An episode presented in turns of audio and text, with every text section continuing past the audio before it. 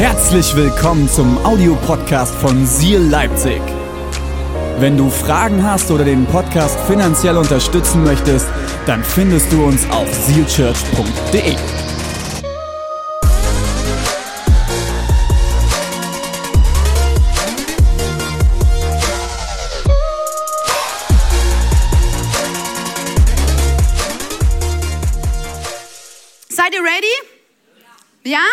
Heute Herzenssache, Freunde. Wir kommen aus der Overflow-Reihe raus, wo wir herausgefunden haben, dass wir im Überfluss leben. Und ich möchte heute eine gute Brücke machen mit einem Herzensthema.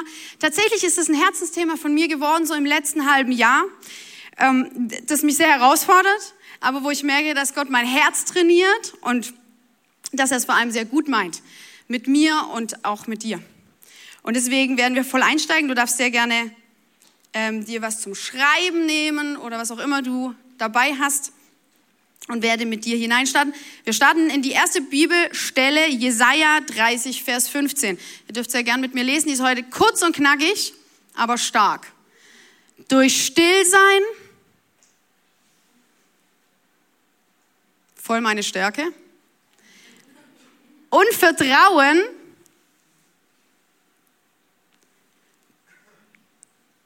Wieso steht da, könntet ihr? Da ist irgendwas schiefgelaufen. Könnt ihr stark sein? Das heißt, könntet? Naja, könntet ihr. Könnt ihr, könntet ihr stark sein. Durch Stillsein und Vertrauen könntet ihr stark sein. Jetzt habe ich gar keinen Pianospieler mehr, richtig? Nein, den wollte ich jetzt verabschieden.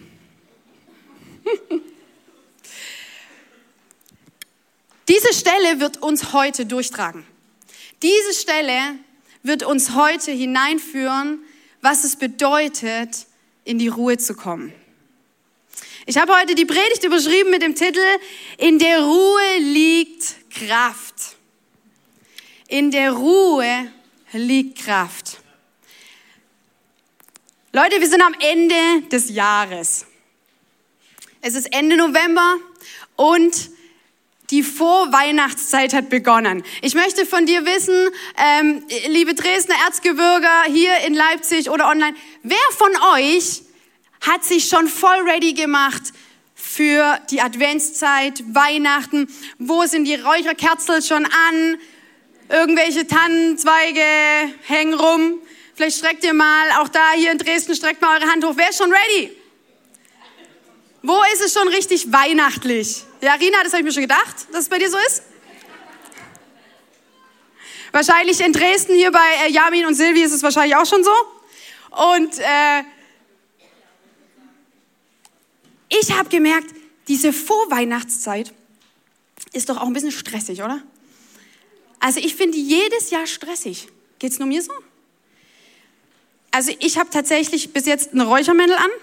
Das war's das habe ich jetzt schon angemacht, aber bis jetzt bin ich nicht ready. Ich habe mich noch nicht vorbereitet. Und ich finde das so krass, dass du, dass man irgendwie in diese, in diese Zeit kommt und der ursprüngliche Gedanke von dieser Adventszeit, wisst ihr, was Advent eigentlich bedeutet? Ankommen. Wir warten, wir warten und erwarten etwas. Wir machen uns bereit. Wir, wir setzen, wie als würden wir uns hinsetzen und warten gespannt, was kommen wird. Wer von euch hat Zeit, sich hinzusetzen und zu warten? Es gehen keine Hände hoch.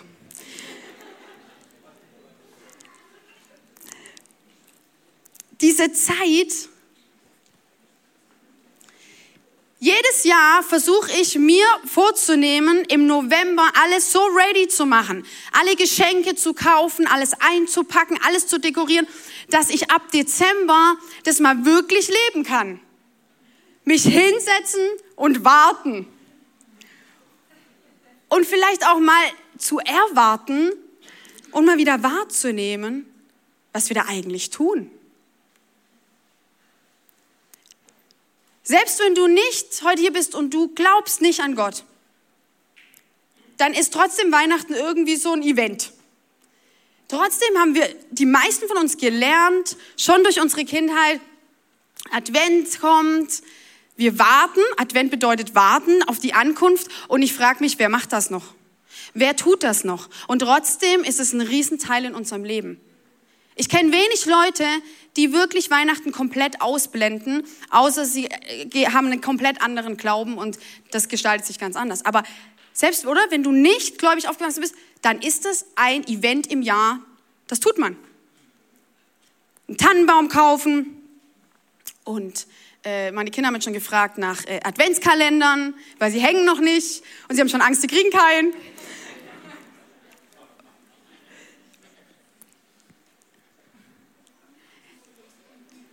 Leute, der, der, ich, ich, ich, der Retter, der Retter dieser Welt kommt.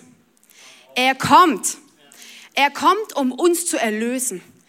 Um uns zu erlösen vom Rest des Jahres, von dem, was dieses Jahr war. Und ich weiß nicht, ob du einen Rückblick manchmal machst mit deinem Jahr, aber ich glaube, es gibt viele Momente in unserem Jahr, wo wir Erlösung brauchen wo wir wirklich, wirklich Erlösung brauchen. Und es ist vielleicht auch ein bisschen christliches Wort, aber Erlösung bedeutet nur, ich brauche Befreiung. Ich muss es loshaben. Ich muss es weghaben aus meinem Leben und ich brauche etwas Neues. Und was für eine Chance haben wir, dass wir sagen, dieser Erlöser kommt, um mich zu retten und ich möchte darauf warten, jedes Jahr neu, um mir bewusst zu machen, dieser Gott der Liebe kam in unsere lieblose, verlassene Welt, um dich und mich zu retten. Amen. Das war's für heute. da klatscht jemand. Lass uns mal reingehen. Was tun wir stattdessen? Ich habe ein Zitat mitgebracht, ihr dürft gerne mit mir lesen. Das Zitat ist von John Mark Comer, das ist ein Buch. Das Buch heißt, dass ich es richtig sage, das Ende der Rastlosigkeit. Da heißt es, Hektik und Liebe sind wie Öl und Wasser. Sie verbinden sich einfach nicht. Hektik und Liebe sind wie Öl und Wasser. Sie verbinden sich nicht. Ich habe das gelesen und habe gedacht, oh, das gefällt mir gar nicht. Weil tatsächlich mein Leben schon oft hektisch ist. Und dann dachte ich so, Moment mal, Willst du mir sagen, dass ich nicht liebe, dass ich nicht in Liebe handeln kann, weil ich hektisch bin? Kennt ihr das manchmal, dass ihr Sachen lest und es greift dich ein bisschen an? Meistens ist dann was dran. Und ich habe gedacht, okay, wenn ich aber wirklich genauer drüber nachdenke, ist das was Wahres dran? Wenn ich in Hektik und Stress bin, dann handle ich ganz oft nicht liebevoll. Wenn ich schnell aus dem Haus muss, alle Kinder muss ich ready machen, sie müssen jetzt zack machen. Übrigens werden dann die Kinder extra langsam. Habt ihr das schon mal gemerkt? Ich dachte immer, das ist bösartig von denen, aber das ist gar nicht so, sondern das ist vielleicht irgend so ein, ich weiß nicht, wenn es jemand weiß, sagt es mir, aber was ist es? Die werden extra langsam. Ich sage, Leute, wir müssen los, wir haben keine Zeit, die Schule fängt an. Dann machen sie langsam. Und was bei mir aber passiert ist, wenn ich auf, drauf springe auf diese Hektik, in diesen Stress und wenn das mein Antrieb wird, wenn das mein Motor wird, dann fange ich an, lieblos zu handeln. Ich stress alle. Ich hechte sie durch. Mein, unser sechsjähriger Sohn, der sitzt schon echt lang auf dem Klo. Ich weiß nicht, ob das so ein Mann-Ding ist. Aber der ist sechs, ja, der ist ein Junge. Und dem fällt es immer ein, sich aufs Klo zu setzen, wenn wir in die Schule müssen. Und wirklich, wenn ich, wenn ich, wenn ich diesen, diesen, ich sag mal so diesen, diesen Run voll, voll nachgehe, wenn ich, wenn ich, wenn ich auf gar keinen Fall möchte, sie zu spät kommen, weil ich keinen Bock mehr habe auf nochmal ein Gespräch mit der Lehrerin wegen zu spät kommen, dann reiße ich dem halb vom Klo. Ja? Und der muss tatsächlich dann oft aufs Klo, also so richtig. Und und dann werde ich lieblos. Liebe und Hektik, sie gehen bei mir oft auch nicht zusammen. Ich werde ungeduldig und lieblos. Vielleicht fällt dir auch eine Situation ein, wo du sagst, ja, eigentlich passt es nicht zusammen. Das Problem ist, was machen wir mit der Hektik und mit dem Run im Leben? Ein anderes Zitat, auch von diesem Buch. Zugegeben, es gibt eine gesunde Art des Beschäftigtseins. Eine gesunde. Das ist auch immer wichtig, weil manchmal denken wir jetzt so, okay, wir machen jetzt nichts mehr. Jetzt legen wir uns hin, kündigen unseren Job, schmeißen die Kinder raus und gehen in die Ruhe. Es gibt eine Art, eine gesunde Beschäftigtsein, eine Art, bei der das Leben mit wichtigen Dingen ausgefüllt ist und nicht mit trivialen, trivialen Ablenkungen vergeudet wird. Ablenkungen vergeudet wird. Versuch mal dein eigenes Leben, wenn du das liest, so zu durchforsten. Was sind vielleicht Ablenkungen, die eigentlich nicht nötig sind, die nicht wichtig sind? Was sind Dinge, die aber wichtig sind und wo eine gesunde Beschäftigkeit ist? Nach dieser Definition, und das finde ich sehr cool, nach dieser Definition war auch Jesus sehr beschäftigt. Um das rauszufinden, lesen wir zusammen einen Bibeltext, der mich total, den kenne ich schon seit ich Kind bin, aber er hat mich nochmal ganz neu beschäftigt. Lasst uns zusammen lesen in Markus 4, 35. Am Abend dieses Tages sagte Jesus zu seinen Jüngern, lasst uns über den See ans andere Ufer fahren. Sie schickten die Menschen nach Hause. Sie schickten die Menschen nach Hause. Man muss wissen, davor hat Jesus zu vielen, vielen Leuten gepredigt, hat ihnen erzählt, die Liebe Gottes verkündet, hey, kehrt um, folgt Jesus nach, folgt mir nach. Und er hat ganz viel, viele, viele Menschen um sich herum gehabt. Und er hat gesagt, los, lasst uns jetzt fahren. Und sie schickten die Menschen nach Hause und fuhren mit dem Boot, in dem Jesus saß, auf dem See, auf den See hinaus. Er ging einfach. Er setzt sich ins Boot und gewinnt Abstand. Einige andere Boote folgten ihm. Die Leute lassen ihn nicht in Ruhe. Das ist wieder typisch. Hechten sie hinterher. Da brach ein gewaltiger Sturm los. Hohe Wellen schlugen ins Boot. Es lief voll Wasser und drohte zu sinken. Jesus aber schlief hinten im Boot auf einem Kissen. Lass uns mal so weit lesen. Die Geschichte zeigt uns, Jesus hat eine gesunde Art, beschäftigt zu sein. Er hat seine Zeit auf Erden genutzt. Er hat nicht gesagt, okay, jetzt sagt Gott, mein Vater im Himmel sagt, los, geh los. Jetzt musst du anfangen, den Leuten von der Liebe Gottes zu erzählen. Er hatte drei Jahre, das zu tun. Und er hat nicht seine Zeit vergeudet, er hat sie sinnvoll genutzt. Es geht nicht darum, dass wir nichts mehr tun. Es geht darum, dass wir über, darüber nachdenken, was tun wir eigentlich? Welche Dinge sollten wir eigentlich lassen? Welche Dinge sollten wir vielleicht neu sortieren? Und wo sollten wir anfangen, Grenzen zu ziehen? Ich finde es total spannend, dass Jesus, die Leute haben an ihm geklebt. Die wollten noch mehr. Die wollten mehr hören. Die wollten ihn anfassen. Die wollten Gemeinschaft mit ihm haben. Und trotzdem hat er irgendwann gesagt, jetzt ist gut ich brauche eine Pause. Und er schickte die Menschen nach Hause. Er hat nicht gesagt, okay, weil die alle noch da sind, ich lege noch einen drauf und noch einen drauf, weil er gemerkt hat, es ist jetzt Zeit, zur Ruhe zu kommen. Es ist jetzt genug. Und er gewinnt Abstand. Warum glaubt ihr, dass Jesus extra auf ein Boot geht? Ich kann mir gut vorstellen, es war eine einfache Möglichkeit, einfach auch mal Ruhe zu haben. Ich meine, er hat seine Freunde mitgenommen, aber er hat sich erstmal auf ein Boot begeben. Und in den Momenten, wo wir vielleicht versuchen, Ruhe in unserem Leben zu schaffen, auszusteigen, kommt der Sturm. Jesus legt sich ins Boot und schläft. und der Sturm bricht los. Kennst du das aus deinem Leben, dass du denkst, okay, Jesus, jetzt bin ich gehorsam und ich, ich mache Pause, ich tue manche Dinge raus aus meinem Leben und dann wird es stürmisch, dann wird es unangenehm und du denkst, hä, Moment mal, ich habe es doch extra gemacht.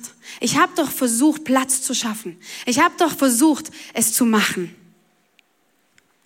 und der Sturm bricht los. Da brach ein gewaltiger Sturm los, hohe Wellen schlugen ans Boot. Es lief voller Wasser und drohte zu sinken. Jesus aber schlief hinten im Boot auf einem Kissen. Ich finde so süß, dass die Bibel manchmal so genau ist, dass er sich auf ein Kissen gelegt hat. Das bedeutet, er hat sich wirklich bequem gemacht. Da weckten ihn die Jünger und riefen, Lehrer, wir gehen unter. Kümmert dich das denn gar nicht? Kümmert es dich denn gar nicht? Wie oft sitzen wir im Sturm und schreien, warum kümmert es dich nicht, Jesus? Hast du mich vergessen? Und wir vergessen vielleicht, dass er da ist, aber er schläft, weil er viel entspannter über die Situation ist, wo wir sind. Wir machen uns Sorgen. Wir denken, er ist nicht da, aber er ist da und weiß, es ist trotzdem in Ordnung, erstmal zur Ruhe zu kommen. Wenn die Hektik ausbricht, handeln wir in Hektik, anstatt zurückzukommen und vielleicht in die Ruhe hineinzukommen. Kannst du mir die nächste Seite noch geben? Jesus stand auf, gebot dem Wind Einhalt und befahl dem See, sei still, schweig. Sofort legte sich der Sturm und es wurde ganz still. Warum habt ihr Angst? fragte Jesus seine Jünger. Habt ihr denn noch immer kein Vertrauen zu mir?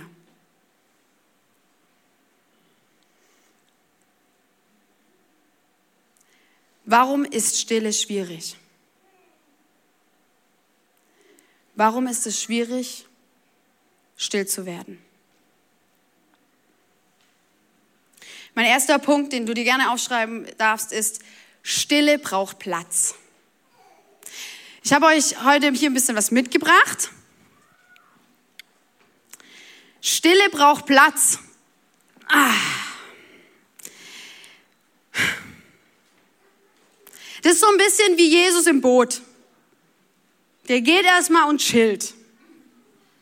Der hat ja auch einiges geleistet und hat ja richtig Gas gegeben und dann sagt er jetzt, darf ich auch einfach mal chillen.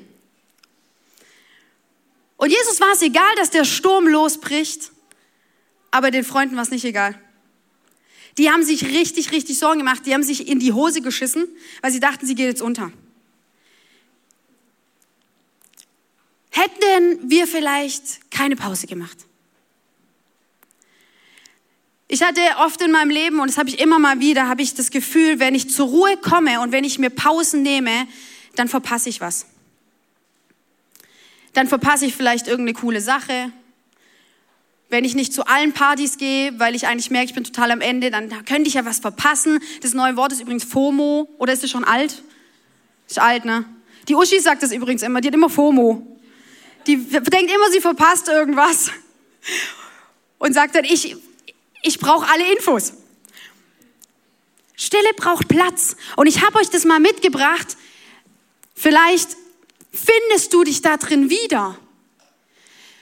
In dem Leben, was wir leben, ist es so voll. Die Jule nickt.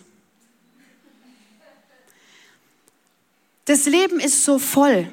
Und ich weiß nicht, ob du schon mal versucht hast, dann einfach nichts mehr zu tun, alles rauszuschmeißen aus deinem Leben und nur noch nichts mehr zu machen. Das Problem ist, die Dinge holen dich ja wieder ein. Wenn wir die Dinge einfach nur loswerden wollen und wegschmeißen und sagen, das ist alles sinnlos, dann holen sie uns wieder ein, weil wir sie nicht bewusst wahrgenommen haben. Wenn wir Platz machen in unserem Leben, wir kommen da gleich nochmal zurück, dann müssen wir mutig sein. Weil alles um uns herum, die Stimmen um uns herum, Freunde, Familie, alle erwarten Dinge, dass du sie hinbekommst, dass ich sie hinbekomme.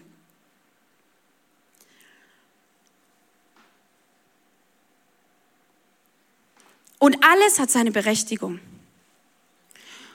Und es gibt eine Sache, die hilfreich ist wenn wir die tun. Dass wir sie uns anschauen, was haben wir eigentlich in unserem Leben.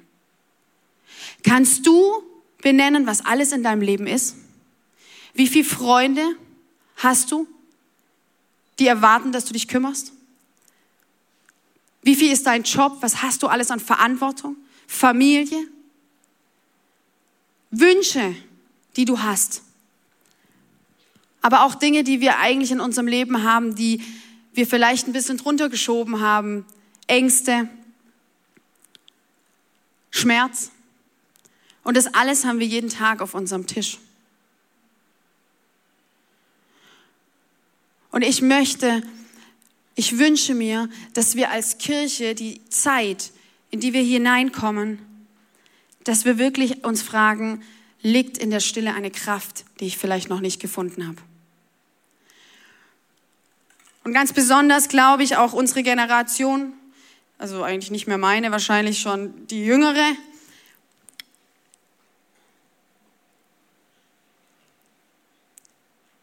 mutig zu sein, mal die Stille zuzulassen. Was machen wir mit all dem Zeug hier auf unserem Tisch? Was machen wir damit?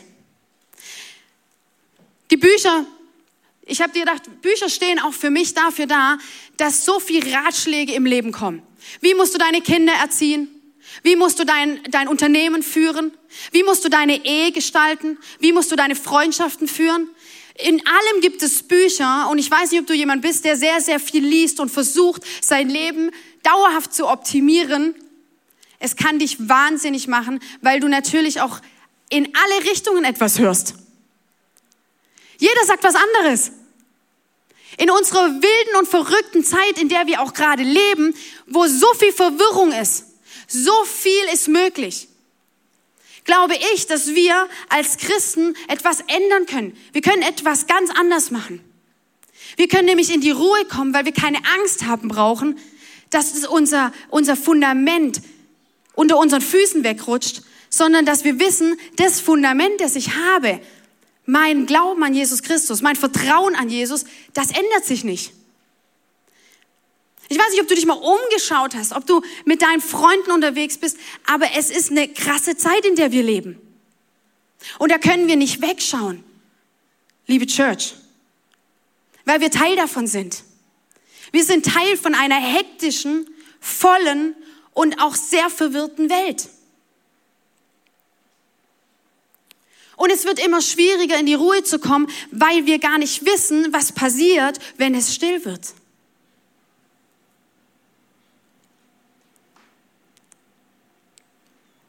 Wenn du daran denkst, dich zurückzuziehen, vielleicht mal einen Tag zu verbringen ohne menschlichen Kontakt, ohne Handy, ohne nichts, was passiert in dir? Hast du es mal ausprobiert? Hast du mal versucht, einen Tag in die Stille zu gehen? In die wirkliche Stille?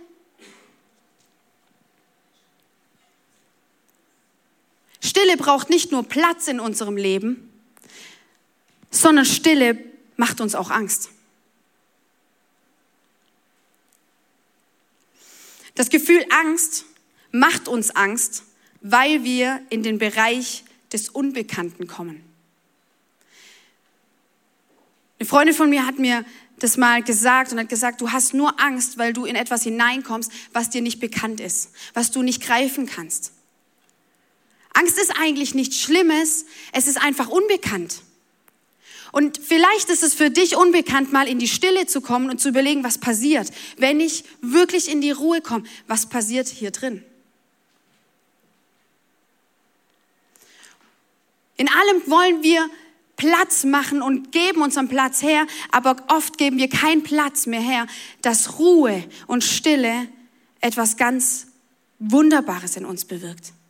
Wisst ihr, was es bewirkt? Wenn wir den Mut haben, in die Ruhe zu kommen, dann können wir wieder hinschauen.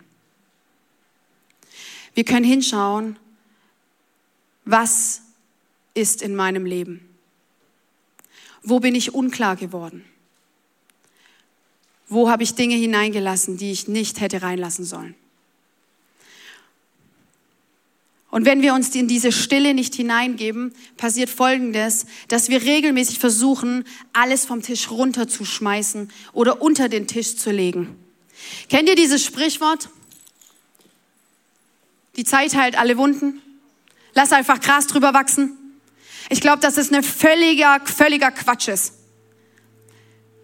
Es stimmt nicht. Was passiert ist, dass Zeit passiert, dass du Zeit hast, diese Dinge einfach nur regelmäßig aus deinem Blickfeld zu schaffen.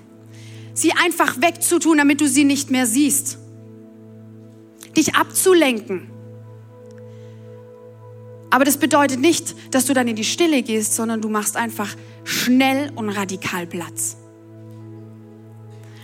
Aber wirklich Platz zu machen bedeutet, ich schaue mir die Dinge an, die auf meinem Tisch liegen. Und ich frage mich, warum ist es in meinem Leben?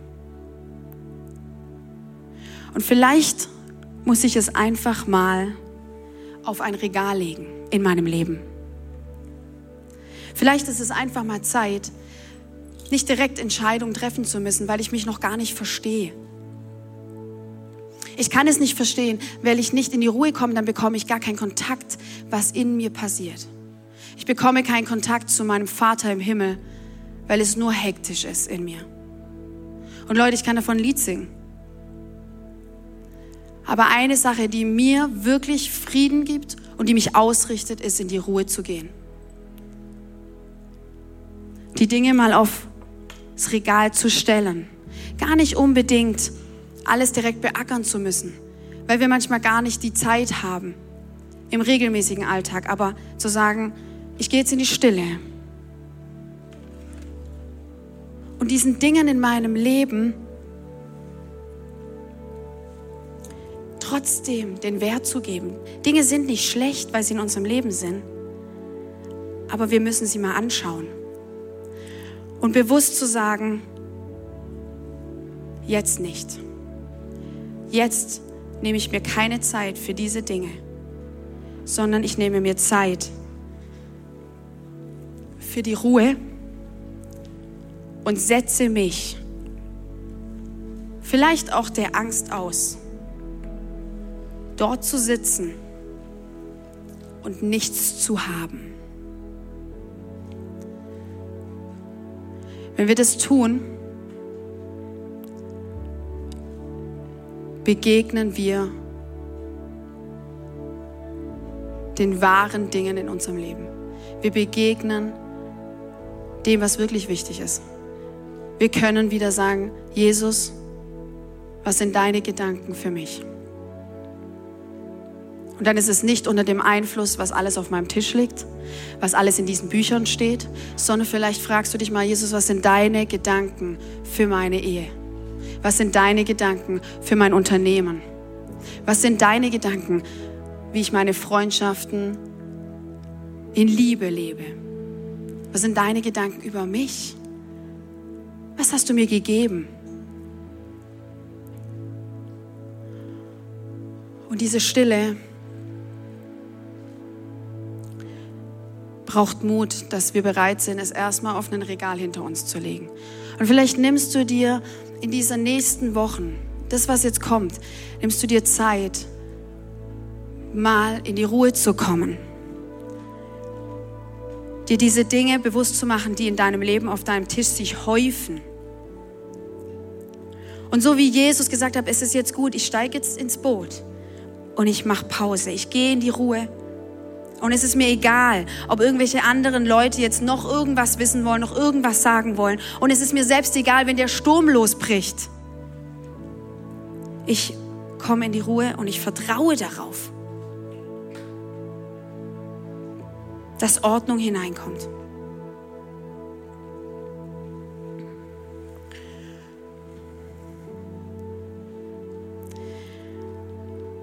Wenn du nicht, wenn du nicht kennst, was du nicht kennst, kannst du nicht benennen. Und was keinen Namen hat, kannst du nicht ansprechen und positionieren. Was bedeutet es? Wenn Dinge uns Angst machen, wenn wir diesen, diesen Ort der zur Ruhe kommen nicht schaffen wollen, weil wir merken, es geht wie ein Raum auf und ich habe gar keine Kontrolle über diesen Raum. Es ist einfach nichts da dass wenn es uns Angst macht, dann bedeutet es nur, dass wir Dinge vielleicht erkennen und sehen, die wir schon lange sehen sollen. wo Jesus vielleicht schon lange den Finger drauf hält und sagt, schau es dir an. Ich möchte, dass du davon frei wirst. Ich möchte, dass das nicht mehr Teil deines Lebens ist. Ich möchte aber auch, dass du da deinen Finger drauf hältst. Schau mal, ich habe dir einen tollen Partner gegeben. Schau mal, ich habe dir Kinder gegeben. Schau mal, ich habe dir eine großartige Möglichkeit gegeben, dass du Einfluss nehmen kannst in so viele Menschenleben. Und manchmal können wir den Finger gar nicht mehr draufhalten, weil wir keinen Platz haben, es zu erkennen. Weil unter diesem Haufen auf unserem Tisch Dinge verschwinden. Und wenn du sie aber siehst, kannst du sie benennen. Du kannst sagen, hallo, hey Angst, da wo du Angst in meinem Leben breit machst, das ist der Name meiner Angst. Und ich rufe und sage, da gehörst du hin. Da setze ich dich hin. So wie du die Bücher nimmst und ins Regal nimmst. Und vielleicht dann irgendwann Momente kommen und sagen, hey, jetzt ist es gut für dieses Buch. Jetzt ist es Zeit für dieses Buch. Bist du aber der, der beschließt, wann kommt was auf deinen Tisch. Und damit wir das tun können, ist mein dritter Punkt, brauchen wir Vertrauen. Stille braucht Vertrauen.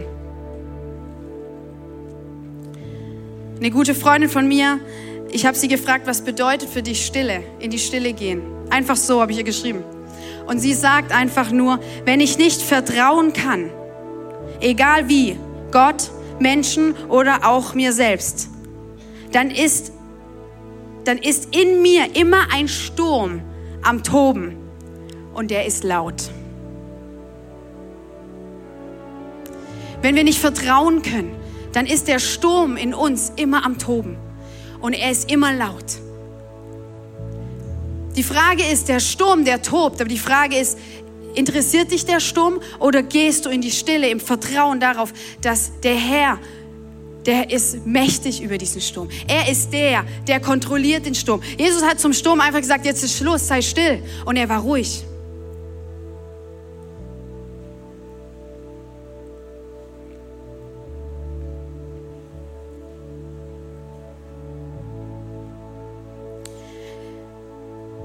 Was ist mit dir?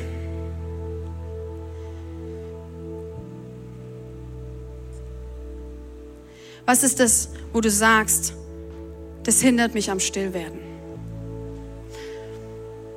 In meinem Leben ist der Grund, warum ich nicht in die Ruhe gehe, ist, weil ich Angst davor habe, was rauskommen könnte.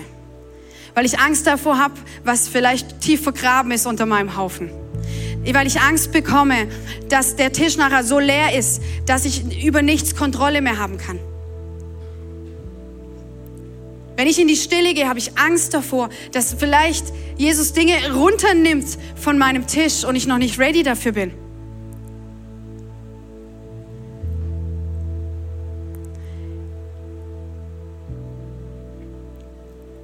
Und ich kann nicht in die Stille gehen, weil es mir schwer fällt, am Ende doch zu vertrauen, dass Gott es sehr viel besser machen wird als ich.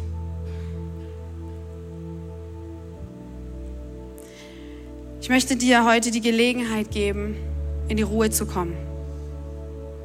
Ich weiß, es ist schwierig, weil wir viele Menschen in einem Raum sind. Oder vielleicht bist du auch zu Hause, da kannst du das vielleicht noch besser tun.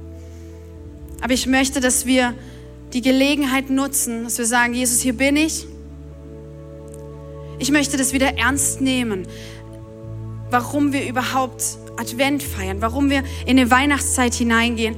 Und ich habe es noch nie gelernt oder ich habe es verlernt, Ruhe und Stille auszuhalten.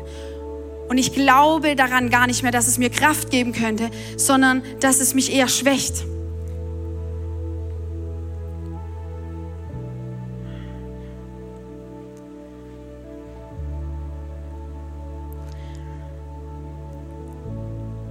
Mein Jahr war sehr voll dieses Jahr, sehr voll. Und manche sagen dann immer, wenn ich das sage, das sagst du jedes Jahr. Aber dieses Jahr war es besonders voll.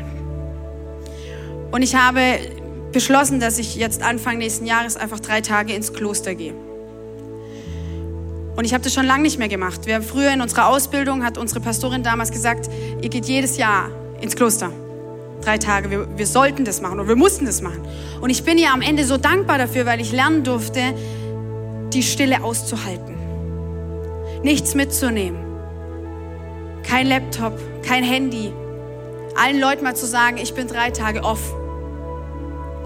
Und was ich aber mitnehme, weil ich Gott vertraue, ist all meine Dinge, die auf diesem Tisch liegen. Die nehme ich mit. Und vielleicht Zeit zu finden, sie mal anzuschauen und zu benennen. Und vielleicht kann ich dich heute ermutigen, dass wir jetzt eine Zeit nehmen, vielleicht jetzt mal für ein paar Minuten, aber dass du dir die Frage stellst, was macht mir Angst, in die Stille zu kommen? Wo bin ich nicht bereit, Platz zu machen? Und wo fehlt mir das Vertrauen, in die Stille zu gehen? Vielleicht können wir einfach das Licht ein bisschen runterfahren, dass jeder das auch für sich tun darf. Auch in den Standorten, euch die Zeit zu nehmen, zu vertrauen.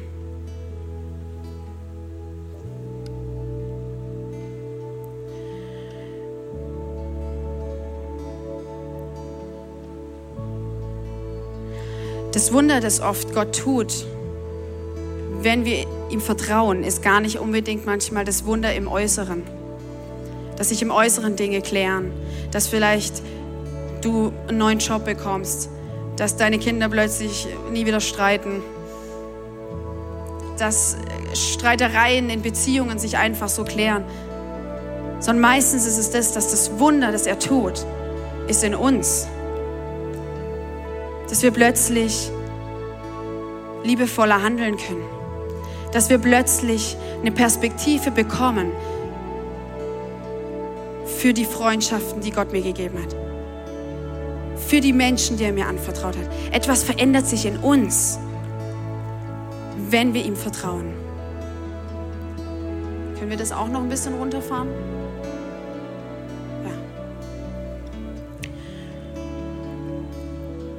Und vielleicht, ich lade dich ein, deine Augen zuzumachen es ein Moment sein darf, wo du das mal kurz haben darfst. In einem vollen, hektischen Leben.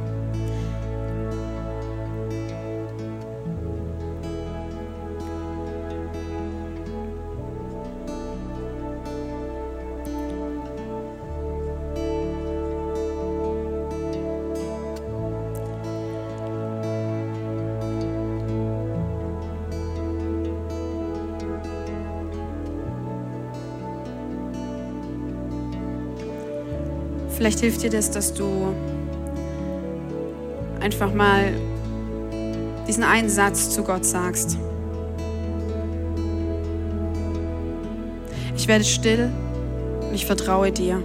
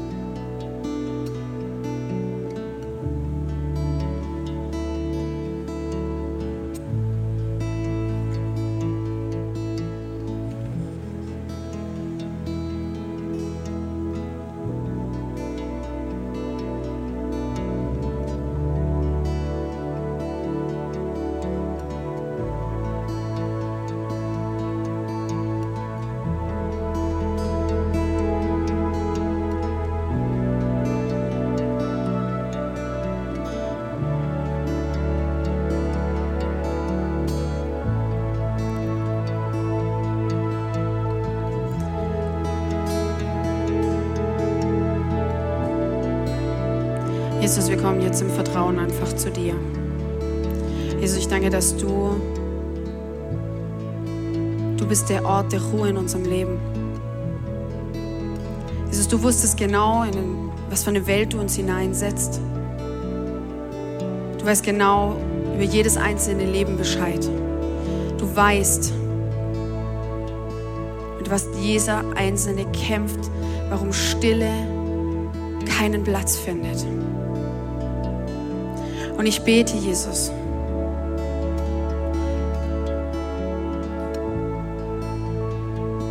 ich bete, Jesus, dass du so präsent bist und so wirksam und so greifbar für jeden Einzelnen, der das jetzt hört. Dass wir gar nicht mehr anders können, als an diesen Ort der Ruhe zu kommen. Weil wir wissen, du wirst ihn auffüllen mit Ordnung. Du wirst uns helfen, diesen Platz auszusortieren. Du wirst uns helfen, unser Regal ordentlich einzuräumen. Du wirst uns helfen, Dinge loszulassen. Du wirst uns helfen, Dinge in Angriff zu nehmen. Und Jesus, du wirst uns auffüllen mit, neuer, mit neuem Frieden über unser Leben, über unsere Situation. Jesus, du wirst uns neue Perspektive geben, weil du uns nicht zufällig in diese Welt gesetzt hast, sondern jeder Einzelne hat eine Aufgabe. Und jeder Einzelne darf es in Freiheit, in Kraft und in Liebe tun. Jesus, da wo wir das nicht mehr verstehen, da wo wir weit weggegangen davon sind, bete ich, dass du uns zurückholst in die Gegenwart mit dir. Jesus, ich bete, dass alle Angst gehen muss. Und wenn du merkst, dass dich das anspricht, dass du vielleicht deine Hand auf dein Herz legst. Wenn du merkst, dass die Angst so groß ist, dir diese Dinge anzuschauen und in diese Ruhe zu kommen. Ich bete, Jesus, in deiner Kraft, dass alle Angst gehen muss. Ich bete, dass Angst keinen Platz mehr hat.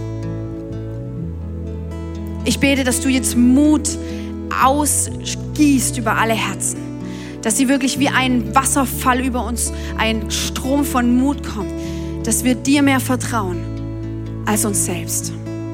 Als unseren Gefühlen, die uns immer wieder wie hin und her schlagen, wie Wellen. Wie, diese, wie dieser Sturm, wo die Wellen ins Boot geschlagen sind. So sind Gefühle, die uns verwirren. Aber Jesus, du, du bist der, der immer ist und immer bleibt. Ich bete, dass du Stabilität und Ordnung hineinbringst. Ich bete, dass du heute ausströmst, dass Ehepaare und Familien, dass sie, dass sie wieder Ziel und Richtung bekommen.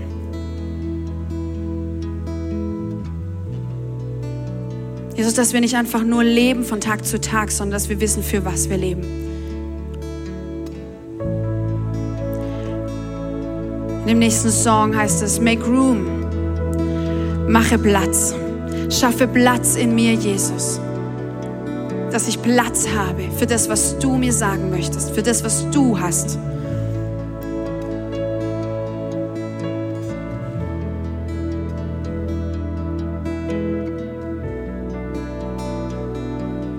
Lass uns in diesen Song hineingehen.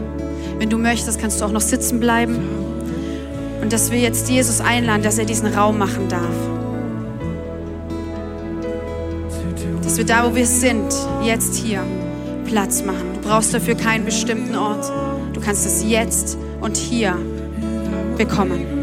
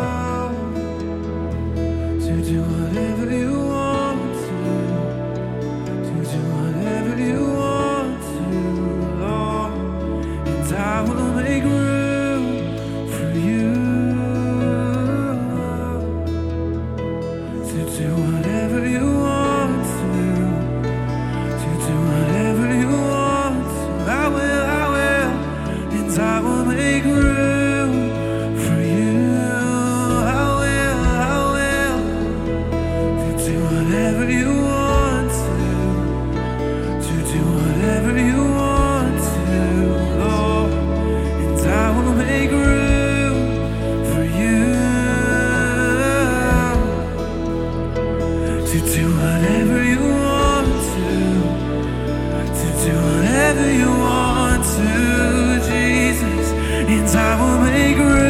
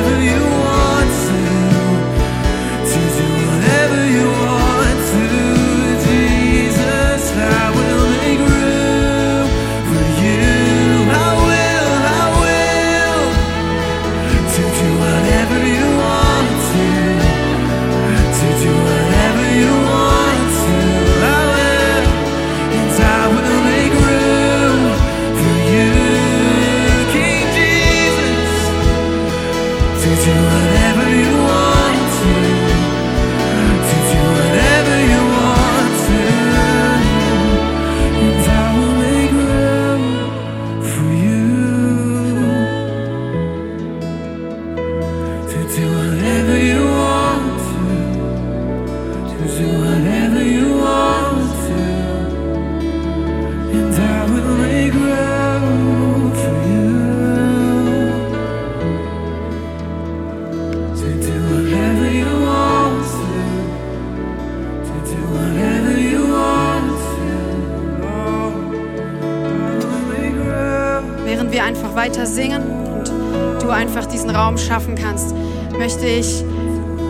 dich heute fragen, ob du diesen Erlöser, diesen Erlöser dieser Welt, dieser Erlöser unseres Lebens, der, der gekommen ist, der, der gestorben ist für uns, der alles auf sich genommen hat, ob du den heute als dein Herr und dein Retter annehmen möchtest.